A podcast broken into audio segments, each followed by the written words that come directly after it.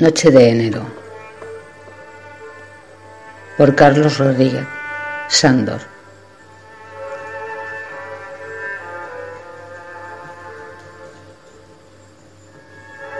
Estoy en las afueras de la noche,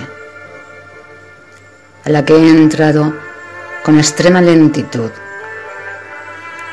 y la conciencia, tambaleante como la de un borracho, de vivir en dos planos,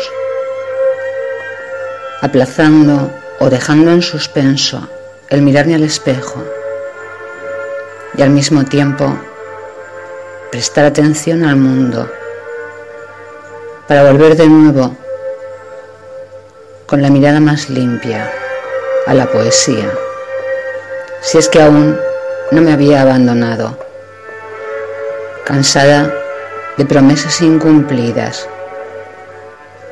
Ni siquiera cuando en mis insomnios le agradecía que apoyara en mis hombros su cabeza y me leyera junto a Schubert mis antiguos versos, de los que ni yo mismo recordaba.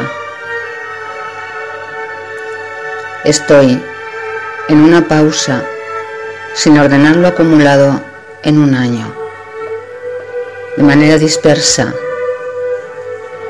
e intentar ir reconociéndome en cada cambio, y al tiempo me pregunto, en un paseo solitario por Oviedo, a mitad de este invierno, ¿y si no lo consigo? Carlos, noche de enero 2016.